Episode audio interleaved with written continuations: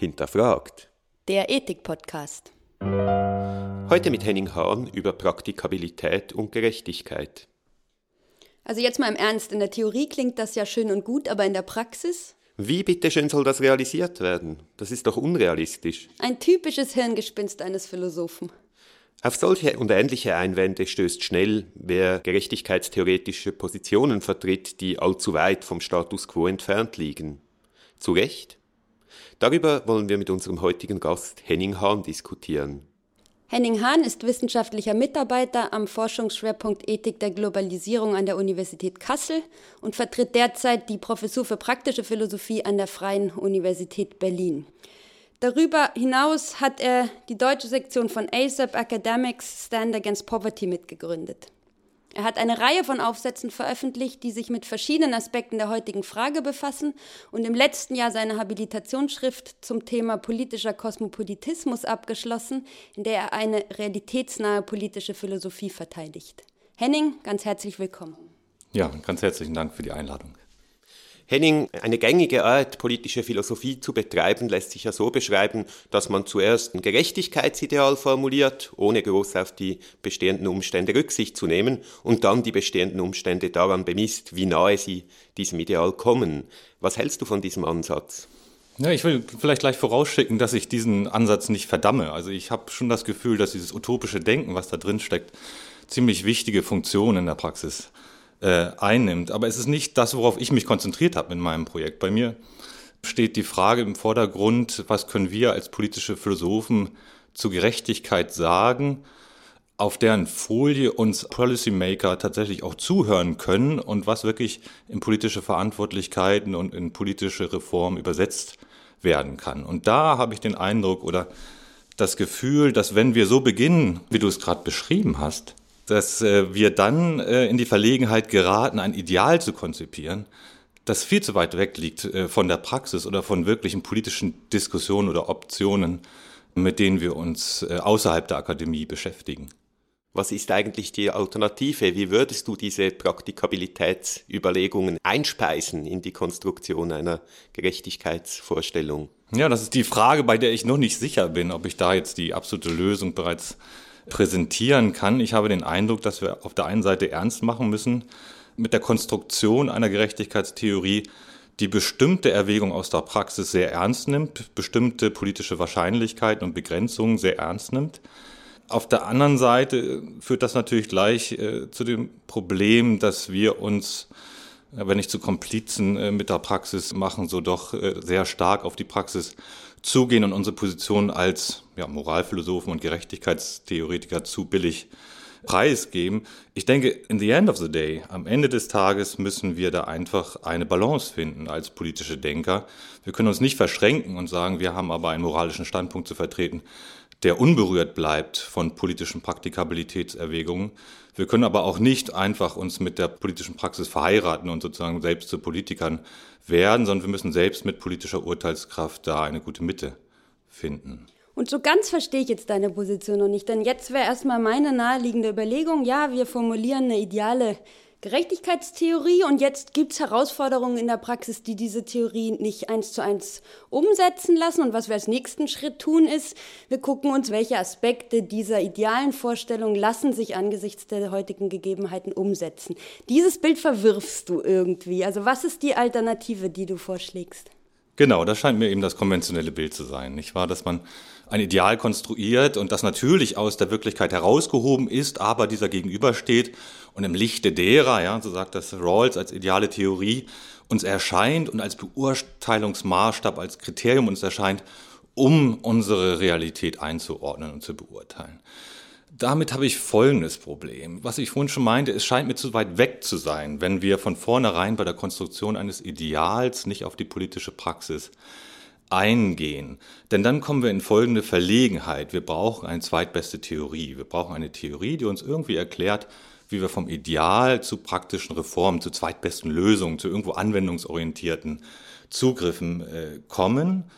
Und in diesem Problem brauchen wir im Grunde eine weitere Theorie, warum wir in diesem Stadium dann bestimmte Praktikabilitätsgründe äh, normativ relevant finden und anerkennen sollen.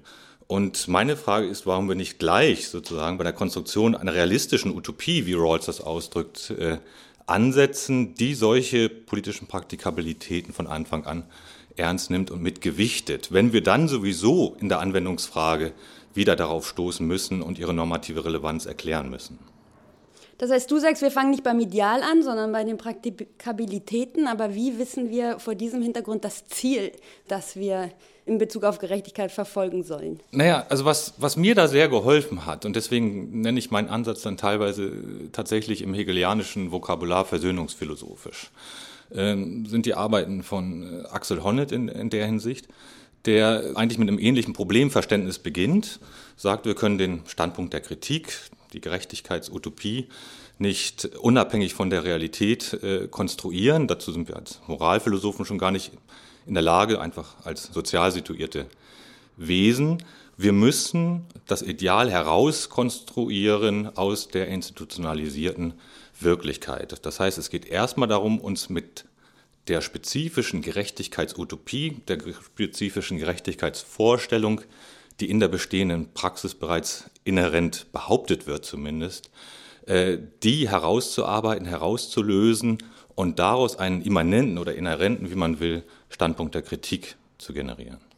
Ist dann das Problem nicht möglicherweise, dass man in sehr ungerechten Kontexten irgendwie keine Grundlage für Kritik mehr hat? Also wenn es einfach selbstverständlich ist in der Gesellschaft, dass es Sklaven gibt, also Menschen, die das Eigentum einer anderen Person sind, dass es dann gar keine inhärenten oder immanenten Standards mehr gibt, um sowas zu kritisieren? Ja, aber was wäre die Alternative in so einer Konstellation? Also die Alternative es würde uns auch nicht mehr helfen, äh, sozusagen einen Standpunkt der Kritik äh, zu beziehen, den niemand teilt, in den niemand sozusagen hinein sich gewöhnt hat oder der sich nicht auf einen bestimmten gesellschaftlichen Konsens bereits berufen könnte. Aber meine eigentliche Antwort auf die Frage ist eher die, dass mir dieses Beispiel zu konstruiert zu sein scheint. Also in einer Gesellschaft, die so funktionierte, wäre das sicherlich ein Problem. Ich denke nur, es gehört auch zu den Aufgaben der politischen Philosophie, begreifbar zu machen, dass unsere Gesellschaft nicht zu dieser Art Gesellschaft gehört, sondern dass es in unserer Gesellschaft bereits akzeptierte, anerkannte Legitimationsansprüche an die Öffentlichkeit gibt, die durch soziale Kämpfe erstritten worden sind, die äh, erfochten wurden, äh, die zum normativen Selbstverständnis unserer Gesellschaft äh, gehören, die bereits ein utopisches Potenzial in sich birgen und die man sozusagen erstmal herausarbeiten und verstehen lernen muss, als ein geschlossenes System der Gerechtigkeit, das mit unseren Institutionen und mit unserer sozialen Wirklichkeit zu tun hat. Dann lass mich die Kritik nochmal formulieren für eine Situation, in der man solche internen Standards hat, lass uns an irgendein konkretes Beispiel denken, sagen wir die Menschen, die aktuell im Mittelmeer sterben. Da könnte man ja jetzt diese Praxis äh, der europäischen Staaten entweder kritisieren, indem man sagt, es gibt anerkannte Ideen allgemeiner Menschenrechte und so weiter, aber man könnte möglicherweise auch sagen, es gibt immanente Standards des Nationalismus, die auch verankert sind in unseren Gesellschaften, die auch irgendwie so eine soziale Realität haben.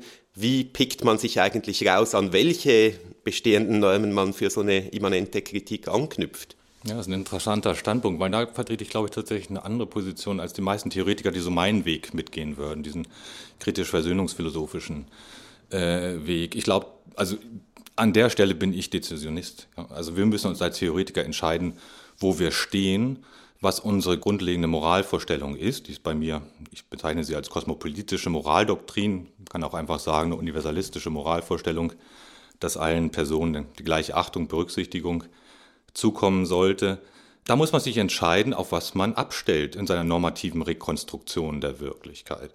Und ich würde eben versuchen zu zeigen, dass wir in unserer Gesellschaft äh, eine ganze Reihe von Normen anerkennen, die uns zu bestimmten Hilfeleistungen verpflichten in einem Migrationsszenario. Also beginnen wir bei der äh, Europäischen Menschenrechtskonvention, äh, beginnen wir bei unseren äh, Grundrechten, bei unserer Verfassung, bei unserer Rechtsprechung bereits. Also unser gesamtes normatives Selbstverständnis ist eigentlich darauf aufgebaut, dass man Leuten, die nicht nur politisch verfolgt sind im Übrigen, sondern auch die äh, unter schwerer Armut leiden, dass man denen äh, so stark hilft, äh, wie das möglich ist, liegt einfach allein schon in Begriffen wie der Würde der Person verborgen. Und meine Dezision wäre von Anfang an, um dieser Moralvorstellung Eingang in die Wirklichkeit zu, äh, zu verschaffen, unsere Gerechtigkeitskonzeption äh, in der Hinsicht zu schärfen. Heißt das dann aber nicht genau, du hast eigentlich eine ideale Idee im Hintergrund und dies der Maßstab dafür, welche Aspekte in der heutigen Wirklichkeit wir weiter verfolgen sollen in unserer Rolle als politische Philosophen? Ja, da würde ich einen Unterschied machen wollen. Also das wäre sozusagen ein bisschen die Frage. Und die, die sich verteidigen und sagen, das machen wir doch eigentlich, das ist doch das, was wir mit idealer Gerechtigkeit eigentlich äh, meinen. Ähm, ich nenne das eben eine universalistische Moralkonzeption, die viel formaler erstmal dasteht und dann in Gerechtigkeit ist für mich immer schon eine politisch realisierte oder positivierbare äh, Gerechtigkeit, ist nicht mehr reine Moralphilosophie, wenn man äh, so will, sondern hat schon eine politische äh, Dimension. Gerechtigkeit ist dann die Frage schon der Übersetzung dieses formalen, ja, moralischen Universalismus in die Wirklichkeit. Also ich würde nicht abstreiten, dass ich sozusagen eine Moralvorstellung voraussetze. Das tue ich ganz gewiss, die ich auch anderswo begründe. Was ich abstreite, ist, dass sich aus dieser Moralkonzeption heraus erst einmal ohne Blick auf politische Realitäten eine Gerechtigkeitskonzeption herauskristallisieren lässt. Kannst du das an einem Beispiel veranschaulichen? Und du sprichst in deinem Buch über die Menschenrechte etwa, was das jetzt im Einzelnen genau bedeuten würde. Also welche Fakten müssen wir ernst nehmen in unserer Gesellschaft, die einbezogen werden müssen in die Formulierung einer Gerechtigkeitstheorie, die von vornherein diesen politischen Anspruch hat? Frag niemals einen Philosophen nach konkreten Beispielen. Ähm, deswegen setze ich ein bisschen allgemeiner an. Also was ich mich immer frage, ist, welche Art von Praktikabilitäten haben diese normative Relevanz, die wir wirklich ernst nehmen äh, müssen und die wir wirklich einberechnen müssen und wo können wir sagen, naja, da hätten sich Leute auch anders entscheiden können müssen oder wir können nicht äh, die Unternehmensinteressen großer äh, transnationaler Unternehmen einfach als gegeben hinstellen oder so etwas in der Art. Ähm, aber es gibt bestimmte politische Tatsachen, von denen wir, glaube ich, nicht abgehen können, wenn es darum geht, eine Theorie zu entwickeln, die eben eine Perspektive aufschlagen soll für kurzfristige, praktikable Reformschritte. Und da würde ich relativ weit gehen. Also auch nationale Grenzen würde ich dazu rechnen. Es ist einfach überhaupt keine politische Debatte, es ist eine rein akademische Debatte. Es ist keine politische Debatte, Staaten abzuschaffen. Ja. So, das, das sind erstmal Fakten, mit denen wir erstmal beginnen müssen. Nicht zu jeder Zeit, nicht zu jedem sozusagen Zeitfenster, äh, in, in denen sich andere Möglichkeiten eröffnen könnten. Auch nicht in the long run, also wenn jemand sich daran interessiert ist, zu sagen, was weitläufig gerecht sein soll, äh, dann kann man das anders fassen. Aber wenn man diesen Zug äh, in die Theorie reinbringen will, dass die Reform anleitend ist, dann bin ich schon der Auffassung, dass solche Arten ähm, des politischen Status quo genauso normativ relevant sind wie andere Dinge, die wir nun mal nicht ändern äh, können. Also ich versuche das immer so auf den Punkt äh, zu bringen. Es gibt eine ganze Reihe von praktischen Tatsachen, die wir nicht ändern können und dafür gibt es dann eben kein Menschenrecht. Ja? Es gibt kein Menschenrecht darauf, nicht zu sterben. Ja, wir werden alle dann irgendwann gehen. Und eigentlich ist die normative Kraft von bestimmten politischen Tatsachen fürs Erste genauso hart zu sehen. Und deswegen richte ich mich eben dagegen, einen idealisierten moralischen Menschenrechtskatalog aufzustellen, der alles Mögliche an egalitären Vorstellungen und sozialen Vorstellungen mit hineinnimmt, sondern versuche an der Stelle zu zeigen, dass wir gute Gründe als Theoretiker haben, da äh, ja nicht minimalistischer zu sein, das ist auch eine Position, gegen die ich mich wende, sondern bescheidener zu sein. Jetzt hast du gesagt, dass jedenfalls kurzfristig quasi politische Unmöglichkeiten fast einen ähnlichen Status haben wie naturgesetzliche Unmöglichkeiten. Ein Bedenken wäre da, naja, wenn man politische Philosophie selbst als eine politische Praxis auffasst. Diese Praxis wird wahrscheinlich die Naturgesetze nicht ändern können, aber möglicherweise was daran ändern können, auch was überhaupt als politische Option noch gilt, was als undenkbar gilt und was nicht. Könnte man nicht sagen, die politische Philosophie hat gerade die Funktion, das Unrealistische zu fördern, um so die Grenzen zu verschieben, was politisch auf dem Tisch liegen kann. Ja, an der Stelle stört mich nur ein Wort, das ist das die. Also die politische Philosophie hat die Aufgabe. Es gehört zu den Aufgaben der politischen Philosophie, das Denkbare zu verrücken und äh, uns zu irritieren, äh, in unseren Selbstverständlichkeiten, Gewohnheiten, das herauszufordern. Äh, ich glaube, damit ist noch nicht abgegolten, was politische Philosophie alles sein kann und auch tun sollte.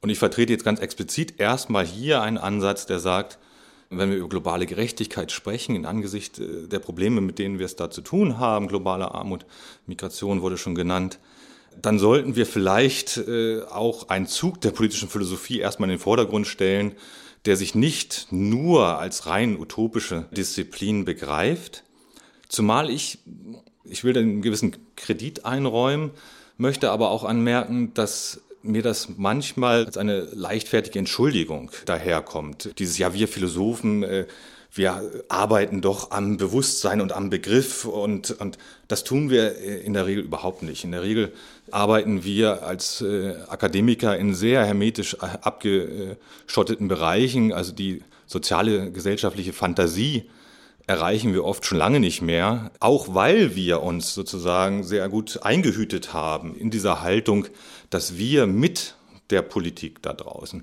uns ja eigentlich nicht einzulassen haben.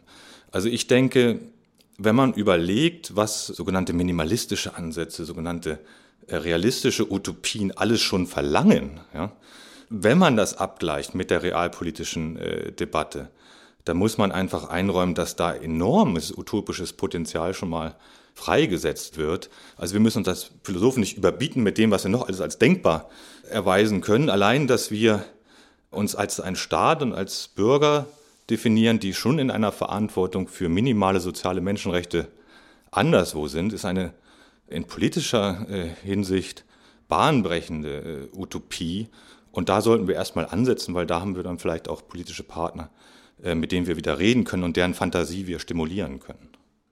Lass uns vielleicht noch einen Schritt zurück machen und über etwas sprechen, was bisher so mitgeschwungen hat, aber was wir noch nicht so explizit diskutiert haben, nämlich die Idee, dass politische Philosophie überhaupt selbst ein politisches Unterfangen sein soll. Würdest du sagen, dass man sogar strategisch Philosophie machen soll quasi und auch mal eine These vertreten soll, die man eigentlich letztlich gar nicht unbedingt für richtig hält, einfach weil man glaubt, das ist im Moment politisch nützlich, um irgendein moralisch hehres Ziel zu erreichen? Ich bin jetzt nicht Utilitarist genug, um das zu sagen. Es gibt viele Leute, die das sagen, ernsthaft äh, dafür argumentieren. Ne? Also, dass man als, äh, dass man eigentlich eine grundsätzliche Pflicht hat, äh, das Elend auf der Welt äh, zu minimieren und dann alle Mittel einsetzen sollte, ob wir als Philosophen so gut geeignet sind oder nicht gleich andere Karrieren einschlagen sollten, um das zu tun, dass sozusagen die grundsätzliche moralische Pflicht das äh, von uns verlangt. Da bin ich mir unsicher. Das scheint mir zu sehr eine Indienstnahme der Philosophie äh, und der Person insgesamt zu beinhalten. Aber ich glaube schon, dass wir als Philosophen auch ja, eine bestimmte aus unserer Rolle erwachsene Verantwortung haben, uns in unserer politischen Verantwortung zu reflektieren. Also auf der einen Seite sind wir eben Hochschullehrer, das heißt, wir sprechen äh, mit jungen Menschen, die vielleicht auch Entscheidungsträger in der Zukunft sein werden, zumindest aber Mitbürger über solche Dinge wie Gerechtigkeit, globale Gerechtigkeit, globale Armut und Menschenrechte, dann sollten wir das auch auf eine bestimmte Art und Weise tun, äh, denke ich, nicht sozusagen mit einer festen politischen Position, die wir jetzt indoktrinieren wollen, aber auf, äh, wie ich das eben sozusagen jetzt erstmal allgemein bezeichne, politisch verantwortliche Weise. Und darüber hinaus, also ich vermisse eigentlich das, was Intellektuelle und Philosophen äh, immer schon waren, nämlich öffentliche Intellektuelle. Äh, also diese Rolle äh, anzunehmen. Und ich denke schon, dass wir uns die ein Stück weit äh, verbaut haben, indem wir wie alle anderen Wissenschaften auch unsere eigene Sprache ausgebildet haben und, und, und Kontakt zu anderen Diskursräumen äh, verloren haben. Und ich denke, das ist nicht ein Gebot an jeden Philosophen, das so zu tun, aber mir macht es erstmal Spaß und ich finde es irgendwie auch richtig für mich selbst. Äh, wir sollten irgendwie versuchen, diesen Weg wieder zurückzugehen ein Stück weit, also wieder anschlussfähig zu werden an öffentliche Diskurse und auch an öffentliche Medien und vielleicht so ein Podcast, äh, den ihr hier macht, ja auch so ein bisschen äh, aus einer ähnlichen Motivation. Wir sollten also politische Verantwortung übernehmen und versuchen, Einfluss zu nehmen und das aber irgendwie, und deshalb Andreas Frage war, glaube ich, radikaler, unter der Überschrift, was am effektivsten ist, wie wir am besten das beeinflussen können. Würde uns das rechtfertigen, diese Verantwortung in einer Art und Weise zu äh, verwenden, dass wir zwar Positionen formulieren, die wir für falsch halten, die wir aber glauben, in unserer gesellschaftlichen Kontext zum richtigen Ergebnis führt? Da gibt es ein interessantes äh, Beispiel von äh, Thomas Nagel, äh, ist das, der sich eben Gedanken darüber macht, wie Philosophen, Kosmopolitisten die Welt verändern wollen, globale Gerechtigkeit einführen wollen und der dann so ein bisschen mit so einem realpolitischen Schlenker sagt, naja, mal unter uns, also wenn wir das Ganze irgendwann mal eingeführt haben wollen, so weltrepublikanische Strukturen, Demokratisierung auf globaler Ebene, soziale Gerechtigkeit auf globaler Ebene, da müssen wir schon einen sehr langen historischen Prozess an Kämpfen hinter uns haben. Da muss es erstmal so etwas geben wie eine ungerechte Weltherrschaft, gegen die wir dann aufstehen und revolutionieren. Und äh, der Luis Cabrera, ein äh, Kollege äh, aus Birmingham, hat sagen, einen Aussatz dazu geschrieben, dass wir eigentlich in der Pflicht wären, jetzt erstmal die ungerechte Weltherrschaft äh, möglichst zu unterstützen. Ne? Also den Kapitalismus oder, oder wie, wie, immer man die sich, also die, die, die größten Nationen, China und Amerika, müssen jetzt die Welt ein bisschen aufteilen, ihre Claims überall abstecken und dann haben wir vielleicht eine Chance, dass in diesen Ländern und außerhalb aufgestanden wird und ein politischer Protest dazu kommt. Also wir müssen einfach diese Ungerechtigkeit erstmal forcieren. Und das ist natürlich nicht provokatorisch, sondern das soll eigentlich entlarven, diese Position, dass man irgendwie sagen könnte, wie eine gerechte Geschichtsentwicklung äh, ablaufen könnte. Also wir können dazu nicht sagen, wie Gerechtigkeit in the long run entsteht. Wir können uns dazu äußern, wie man sich in bestimmten Optionen verhalten soll, die auf dem Tisch äh, liegen, also Dinge wie eine Transaktionssteuer, die politisch andiskutiert wird, die in die Öffentlichkeit zu bringen, ihre moralischen Ursachen und, und Hintergründe freizulegen und wenn man dafür steht, auch gerne zu propagieren, aber sich äh, zu verstellen, äh, so platonisch äh, sozusagen die, das Volk zu belügen, ja, äh, um die gerechte Ordnung dann herzustellen. In der Position, in der epistemischen Position befinden wir uns gar nicht, in der Diskursposition befinden wir uns gar nicht. Und das gehört auch sozusagen nicht zu unserem Ethos. Das ist ein Ziel, das wir nicht verfolgen sollen. Meine Frage wäre dann, und das ist leider die letzte Frage, wenn man also Theorie als politische Praxis in Bezug auf die Menschenrechtsentwicklung ernst nimmt, was wäre aus deiner Sicht heute das wichtigste Ziel, das wir als politische Philosophen verfolgen sollen? Also ich möchte jetzt nicht ein politisches Ziel äh, definieren, weil ich glaube, aus, aus meinem Ansatz ergibt sich ja, dass man nicht ein Ideal umsetzen will und dann sozusagen jetzt eine politische Route beschreibt, wie man das macht, durch eine Revolution oder durch irgendetwas äh, derartiges.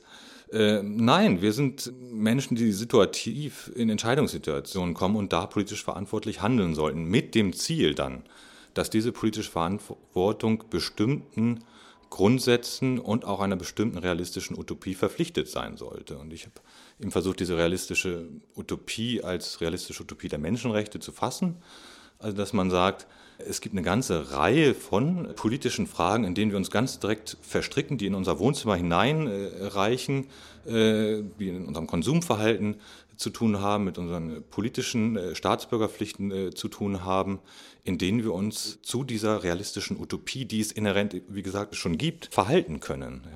Und das können wir eben in der Migrationsfrage, das können wir eben beim Einkauf, das können wir eben bei allen unseren alltäglichen Handlungen tun. Und das wäre sozusagen meines Erachtens schon das, was einfache Leute wie wir jetzt hier im Raum tun können und sollten. Äh, man kann noch von einer besonderen politischen Verantwortung von Politikern sprechen oder von Leuten, die besondere Machtpositionen haben oder auch ein bestimmtes Forum haben. Aber erstmal äh, würde ich sagen, dass es uns insgesamt eine Art Navigation geben kann, äh, was, wie wir unseren Alltag bestreiten. Und das wäre viel wichtiger vielleicht als eine idealistische Position zu vertreten. Henning, ganz herzlichen Dank fürs Kommen. Ja, ich danke nochmal. Sie hörten eine Folge von Hinterfragt, dem Ethik-Podcast mit Anna Goppel und Andreas Gasse. Sämtliche Folgen des Podcasts finden Sie auf unserer Homepage unter www.ethik.uzh.ch/hinterfragt.